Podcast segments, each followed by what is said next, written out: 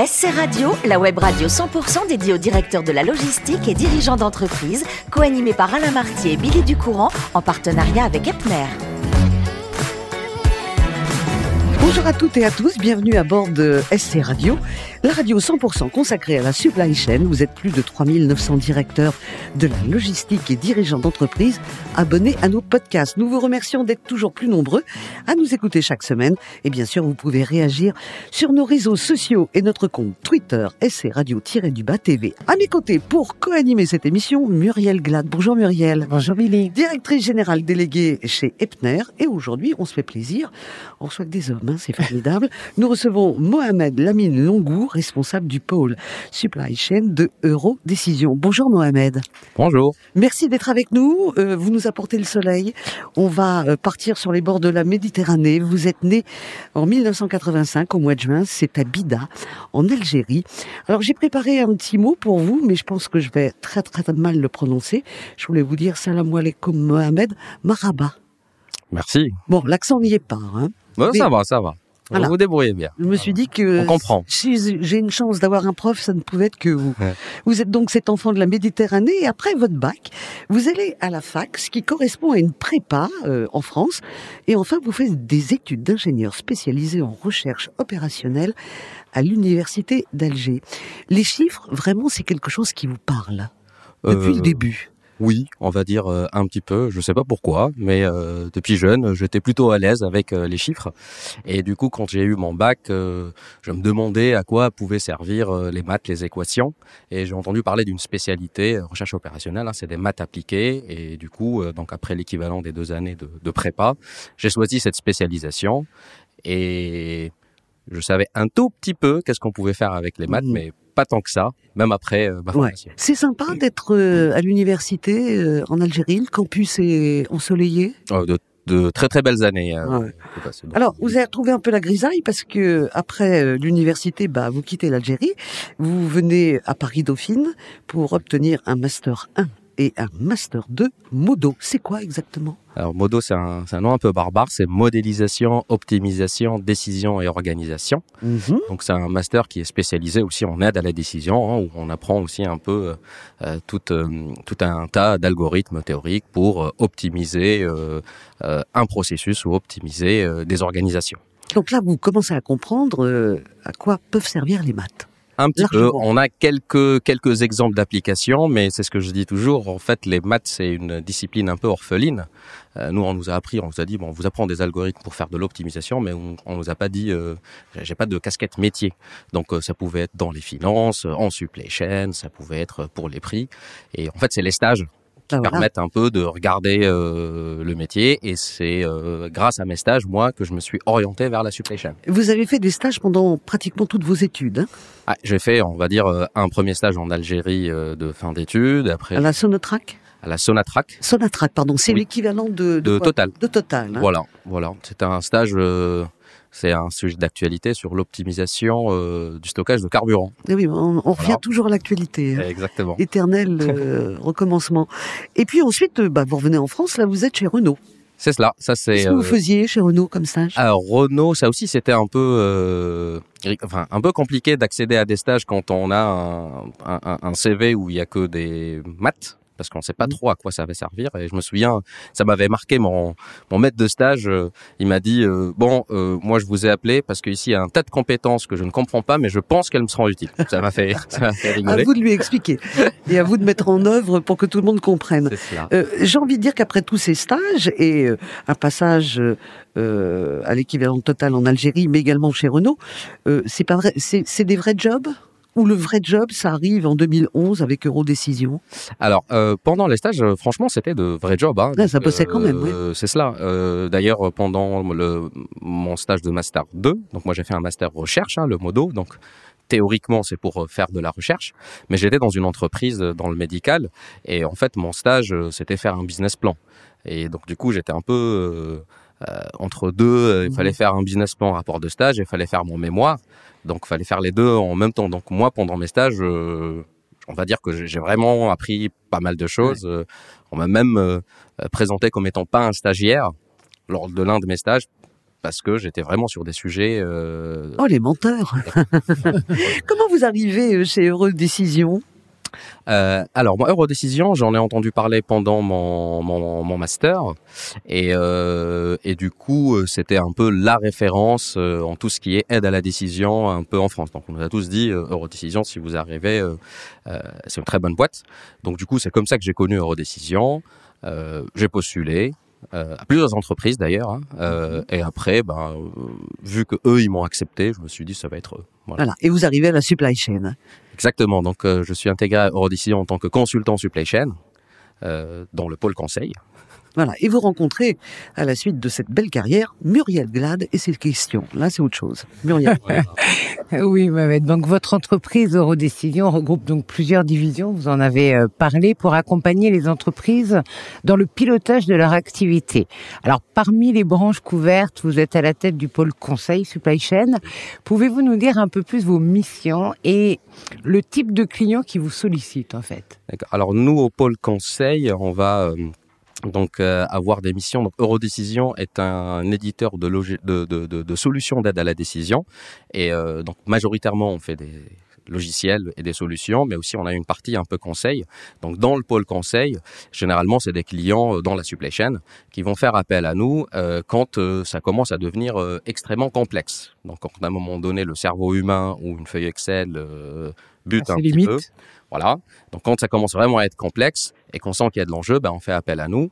Et euh, nous, dans Pôle Conseil, on va faire des missions, euh, beaucoup de missions de network design. Hein, c'est euh, Mhm. optimisation du schéma directeur. Donc euh, ils nous donnent leurs données et quand une entreprise veut ouvrir un nouvel entrepôt, une nouvelle usine, ben, nous, on va leur dire quel est l'emplacement, par exemple, optimal de cette nouvelle usine, d'un nouvel entrepôt, quelle sera son activité. La cartographie potentielle de, de l'emplacement, même, c'est ça? Exactement. Donc, on va euh, jouer plusieurs scénarios. Euh, donc, euh, nous, on part toujours du principe qu'on fait de l'aide à la décision. Donc, c'est pas à nous de prendre des décisions. Nous, on va pas être un, cabinet qui va orienter stratégiquement une entreprise, mais par contre, on est très très habile avec les chiffres. Les chiffres ne mentent jamais. Et du coup, bah, nous, on fait des scénarios. Et la majorité du temps, je dirais que l'intuition des dirigeants est bonne.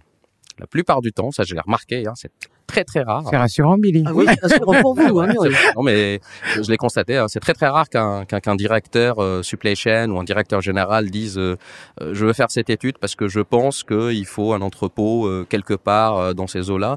Euh, ils savent qu'il faut faire quelque chose. Nous, notre métier, c'est vraiment de dire ok, voilà ce qu'on gagne exactement si on fait ça. Voilà. Très bien. Alors, les, les événements évidemment survenus au cours des, des deux dernières années ont un peu bouleversé euh, les schémas euh, logistiques internationaux. Au-delà des livrables urgents que vous avez dû euh, mettre en place, est-ce que vous observez en fait des tendances de fond, c'est-à-dire des dans les différents projets que vous avez conduits, Mhm. finalement, il y a toujours une petite trame de fond qui est identique. Oui. Bah, euh, en fait, euh, on va dire que pendant le Covid, hein, les, surtout les, on va dire entre les six premiers mois où là c'était euh, tout nouveau, nous on fait des études plutôt stratégiques dans mon pôle. Donc nous on n'a pas été trop solli- sollicités. Par contre, les autres pôles de l'entreprise qui Mhm. eux mettent en place des solutions, donc là tout de suite on dit bah qu'est-ce qui se passe J'ai un logiciel, maintenant les prévisions sont plus bonnes, qu'est-ce que je fais? Euh, Mais nous euh, c'était c'est rigolo ce qui s'est passé, c'est que pendant trois mois, quatre mois, euh, nous au pôle conseil, on n'avait pas grand-chose parce que les gens étaient en mode pompier. Et du coup, quand les gens sont en mode pompier, euh, c'est pas à ce moment-là qu'on commence à réfléchir, à se dire ah ben tiens, euh, si je relocalise ma production, qu'est-ce qui se passe? Mais par contre, au bout de bah, les quatre mois, les cinq Mhm. six mois, bah c'est bon, euh, les gens ont dessoulé un petit peu, on va dire, et du coup euh, On là, se repose. Exactement. Beaucoup d'entreprises ont commencé à se poser des questions. Euh, c'est quoi mon plan B? C'est quoi mon plan C? C'est euh, quoi mon plan X? Euh, Qu'est-ce qui se passe? Alors aujourd'hui, bah, vous avez vu la supply chain. hein. Mes fournisseurs, mes fournisseurs ne peuvent plus produire. Qu'est-ce que je fais? Euh, Qu'est-ce que ça va me coûter si je relocalise euh, quelques fournisseurs? Et donc du coup, ils ont commencé à nous poser beaucoup de questions sur, euh, on va dire, une, une remise à plat des euh, schémas directeurs. D'accord, oui, c'était la tendance qui s'est qui s'est dégagée après ces trois quatre mois. E- Exactement, exactement. D'après vos analyses, d'ailleurs, il apparaît clairement que nous sommes entrés, bah, on est dans une situation de de pénurie structurelle en termes de ressources et de moyens de transport.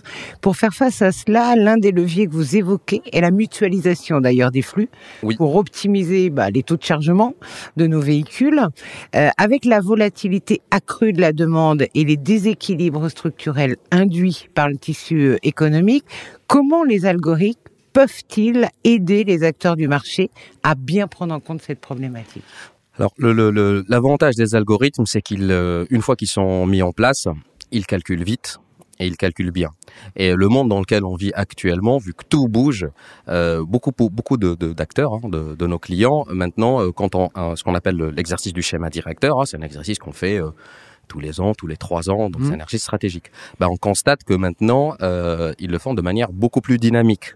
Ça veut dire qu'on n'attend pas euh, deux trois ans pour se dire maintenant je remets tout à plat, je vais voir un peu.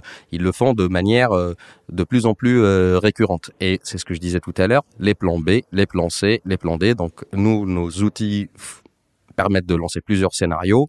Et du coup, euh, si par exemple un site est en grève ou qu'il y a une pénurie lors, d'un site, l'avantage d'un tel outil, c'est qu'on lui dit bah, ce site-là, fermer. il est fermé. Qu'est-ce qui se passe? Quelle est la meilleure solution de report? Mhm. Donc, euh, Merci Muriel. Euh, Mohamed, vous êtes un, en admiration, on va dire euh, ces mots comme ça, euh, par la force incroyable de la nature.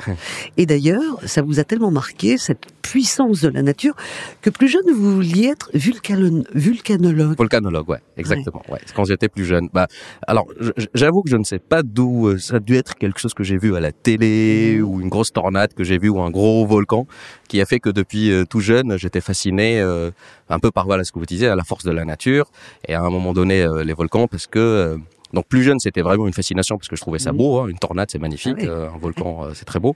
Et après, petit à petit, je me suis dit, bah en fait, oui, ça, ça permet de voir à quel point nous, on est finalement insignifiant euh, par rapport à. Par, Alors, à- cette passion des volcans ne vous a pas quitté parce que lorsque vous voyagez, notamment vous êtes allé en Indonésie, c'était votre dernier voyage avant le Covid, Oui. pour voir un, un- un volcan qui est assez célèbre, qui s'appelle le Krakatoa, qui avait fait beaucoup, beaucoup de dégâts au 19e siècle. Et vous dites que, en étant dans ce cratère, vous aviez été très ému. Oui, bah c'était un- une sorte de petit rêve. hein. J'avais lu un livre euh, sur sur ce volcan hein, qui avait fait euh, beaucoup de beaucoup de dégâts, mais surtout aussi beaucoup de bruit. Hein. C'est comme euh, c'est le bruit le plus assourdissant de l'histoire de l'humanité. Ouais. Donc quand il a explosé. Et du coup, j'ai lu un bouquin et après, bah avec un ami, euh, on, voulait Vous choisir où aller voyager. Et bon, moi je dis bah écoute, on va en Indonésie. euh. donc du coup, euh, on n'est pas allé à Bali là où c'est très touristique. On est passé par Jakarta juste pour le volcan. De toute façon, vous n'aviez pas le temps parce que, en rentrant de ce voyage, vous êtes rentré avec une chance la Oui. veille du vrai confinement. Exactement, on a tous 15. été bouclés. La ça. veille. Le 15. Dites donc.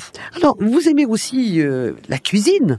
Euh, vous touchez pas mal votre bille, comme on dit. Vous avez appris à être derrière les fourneaux. Tout seul, avec la famille, euh, les grands-parents Bah, au début, euh, tout seul. Là, au début, Ouais. c'est quand je suis arrivé en France. Hein, donc, euh, je suis arrivé, j'habitais seul, donc il fallait, euh, il fallait cuisiner un petit peu. Donc, moi, j'aimais bien. Enfin, j'aime surtout cuisiner quand il y a du monde. hein. Généralement, je Mhm. cuisine pas quand je suis seul. Et, euh, et après, il y a eu la couche Covid qui a fait qu'on est tous devenus des cuisiniers. Ah oui. enfin, euh, c'est pas le Covid qui vous a appris à faire un excellent olives.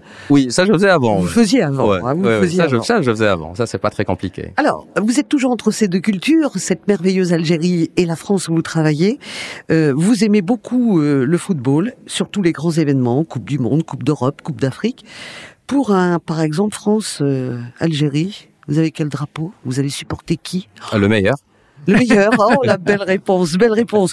Et puis un mot euh, par la musique, parce que vous êtes quelqu'un de jeune. Et puis euh, voilà, le, on sait que euh, dans les pays du Maghreb, on est dehors. Il y a les rythmes qui sont là tout le temps. Euh, assez jeune, c'était le hip-hop. Et puis à la fac, bah, vous êtes passé à quelque chose de plus dur, le heavy metal avec Metallica, Megadeth, ou encore les Guns N' Roses, quoique. euh, quand il reprenait du Bob Dylan, euh, tout le monde trouvait ça formidable, quoi. C'était Oui. pas trop hard. Et aujourd'hui, comme les modes de- d'écoute ont changé, vous avez une playlist de 1000 titres. Et ce qui m'a stupéfié, c'est que cette playlist, vous la peaufinez depuis 10 ans. Euh, oui, oui, bah, j'étais euh, sur un, je nommerai pas le. Non, bon, on a le voilà, donc j'avais une playlist et en gros, j'ai commencé par mettre des sons à moi et après, au fur et à mesure, bah, à chaque fois que j'ai un nouveau son, je le rajoute. Quand je reçois des gens, des amis, euh, je leur demande de mettre des sons et du coup, s'il me plaît, je le rajoute, je le rajoute. Et c'est rigolo parce que euh, je n'ai euh, je n'ai pas du tout une mémoire des titres, Mhm. mais par contre, quand j'écoute le son, Vous avez l'oreille musicale. j'ai euh, je visualise le moment où j'ai rajouté ce son si c'était avec une personne. Voilà. C'est rigolo. Ouais, ça c'est drôle. Et en plus avec les nouvelles technologies, euh, c'est pas comme dans le temps une cassette. Euh, c'est pas, c'est illimité. C'est-à-dire que quand vous rentrez un titre supplémentaire, vous en virez pas un autre que vous aimez. Ouais, exactement. Eh ben voilà, musique, bon bon repas. On va tous aller chez Mohamed. Je vous remercie infiniment d'être venu avec nous aujourd'hui. Merci à vous aussi Muriel. C'est la fin de ce numéro de euh, SC Radio. Retrouvez toute notre actualité sur nos comptes Twitter et LinkedIn. On se donne rendez-vous mercredi prochain à 14h précise pour accueillir un nouvel invité.